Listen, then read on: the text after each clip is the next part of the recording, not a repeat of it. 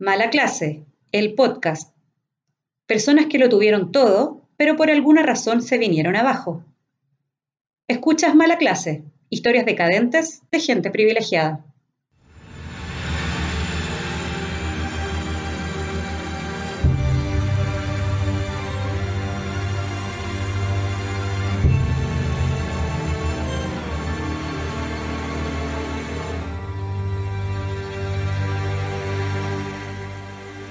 Estudió en uno de los colegios más caros de Chile, el Grange, y sus estudios superiores los realizó en la Pontificia Universidad Católica de Chile. Sin embargo, con los años terminó involucrado en innumerables delitos, como estafa, violencia, el caso Spinac y en la muerte en su departamento en Providencia de una joven trans producto de una sobredosis por una droga sintética que él mismo diseñaba. Él es el protagonista de este capítulo. Esta es la historia de Winston Michelson del Can. La hija de Winston, la reconocida psicóloga y escritora Constanza Michelson, contó en una entrevista realizada en el diario El Mercurio en 2017 el miedo que sentía cuando era niña. Decía tener miedo porque le tocó vivir las constantes agresiones que recibía su madre, Sonia Martínez, cuando vivían en un departamento en Viña del Mar. Las agresiones a su esposa, propinadas por el químico farmacéutico Winston Michelson, terminarían con él detenido en 1985. Sería una de las primeras detenciones de una larga lista de problemas judiciales que enfrentaría Michelson a lo largo de toda su vida. Los cercanos a Michelson dicen que las drogas lo pusieron violento, en específico la cocaína. Esa droga de alta pureza que no solo altera el estado de ánimo, sino que exige tener el dinero suficiente para mantenerse bien arriba siempre. Y bueno, Michelson del Canto tuvo que hacer malabares con su dinero para estar siempre bien arriba. En 1999 estuvo detenido nuevamente por evadir impuestos y por tener una deuda de 17 millones de pesos de la época por no pago de pensión de alimentos, aunque sí tuvo dinero para financiar su estadía en Capuchinos.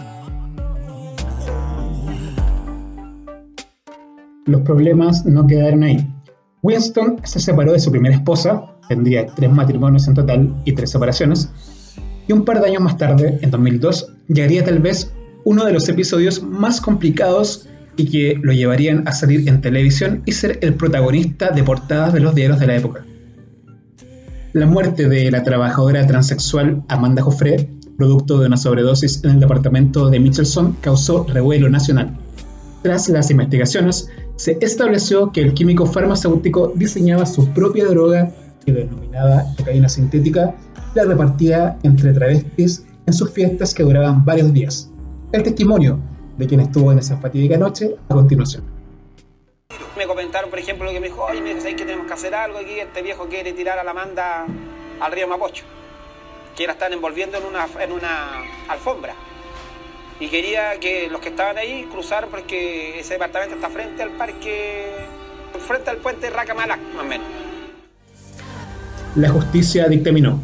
Se observa, a propósito del cuasi delito de homicidio, en que la sanción se sostiene en la atribución de una posesión de garante del imputado que no proviene de ninguna fuente generalmente aceptada y una acción de suministro de drogas y omisión de socorro respecto de una víctima que consumía voluntaria e indiscriminadamente psicotrópicos y sustancias nocivas de distinto origen que originaron un edema pulmonar que la condujo a la muerte, lo que constata el acusado.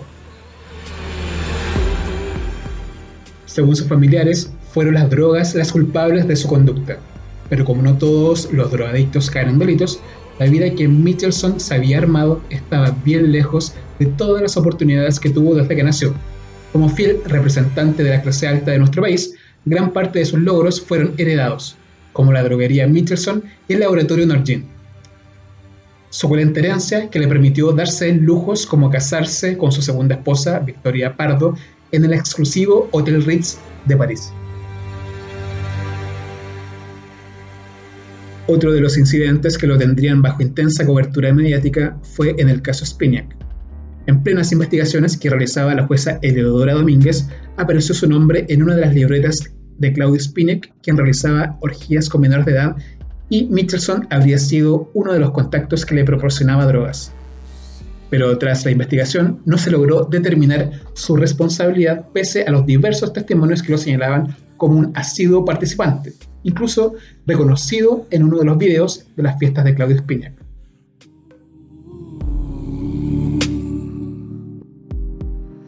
Los problemas para Winston Michelson no terminaron ahí. En 2008 fue detenido nuevamente por el delito de estafa contra el Banco de Chile por la suma de 4.400 millones de pesos. Por ese delito estuvo cuatro meses en prisión. La operación consistía en emitir cheques, cobrarlos casi de inmediato y luego darles orden de no pago. En ese momento los sistemas de seguridad bancarios no alcanzaron a detectar esa vulneración por lo que Michelson estuvo años cobrando dinero de esa manera. Cuando fue sorprendido, señaló que el banco custodió mal los dineros. Yo los custodié mejor. Esto fue lo último que se supo en los medios de Winston Michelson del canto.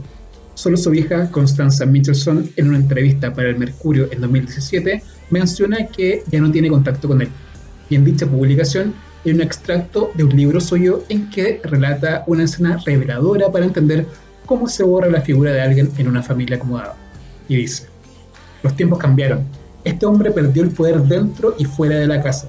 La esposa e hijos tomaron otro camino. La impunidad social se le acabó, dice el relato. Tras varios pasos por la cárcel y una adicción a las drogas, se fue develando como un mequetrefe cualquiera. La última vez que esta hija se reúne voluntariamente con su padre, lo encuentra con un par de dientes menos y del brazo de un jovencito que decía ser su novio. Para la mujer, la imagen del padre poderoso y malo la atormentaba, pero era digerible, porque al menos su progenitor era un villano fálico, uno brillante. Por el contrario, al hombrecito, desentado y cachondo, no le fue nunca algo posible de asimilar. Para ella, el padre había muerto, y literalmente fue el discurso que transmitió a sus hijos. Su abuelo era un hombre muy inteligente, pero complejo. Una lástima que ya murió.